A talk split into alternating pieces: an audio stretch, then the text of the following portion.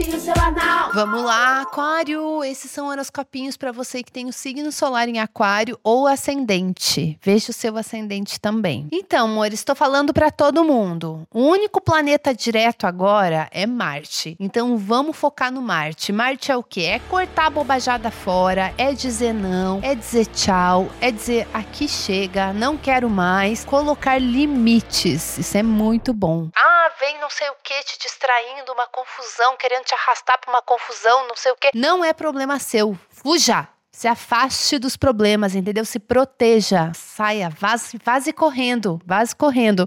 Ou se precisar, conte com a ajuda de alguém para você fugir da sua própria confusão tá bom? Até porque esse Marte ele faz uma oposição com Netuno em Peixes. Tem uma coisa ali de confusão, de uma mistureba. Não.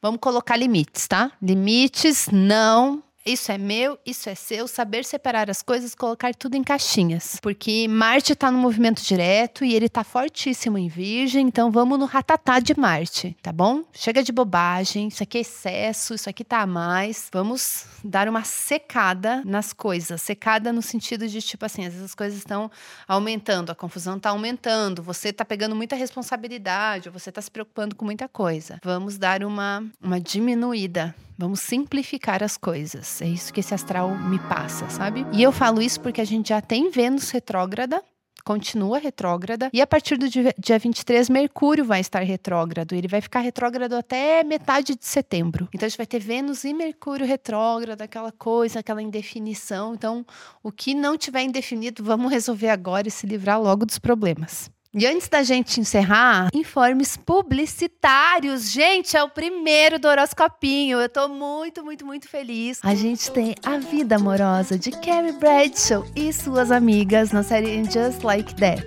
E nessa semana, no dia 24 de agosto, vai ao ar o último episódio dessa temporada. Inclusive, dá até para aproveitar essa semana aí que tá tudo retrógrado. Se você quiser tirar um tempo para sua cabeça e maratonar Sex and the City e And Just Like That só tem na HBO Max, então aproveite. Eu amo Sex and the City e eu amo And Just Like That. Eu fiquei feliz de fazer essa publi, inclusive porque lá no Instagram e no meu TikTok eu fiz uma análise do mapa pessoal de cada uma delas. E ficou bem legal, vocês podem lá ver também e dar uma moral pra madama. A gente volta na semana que vem.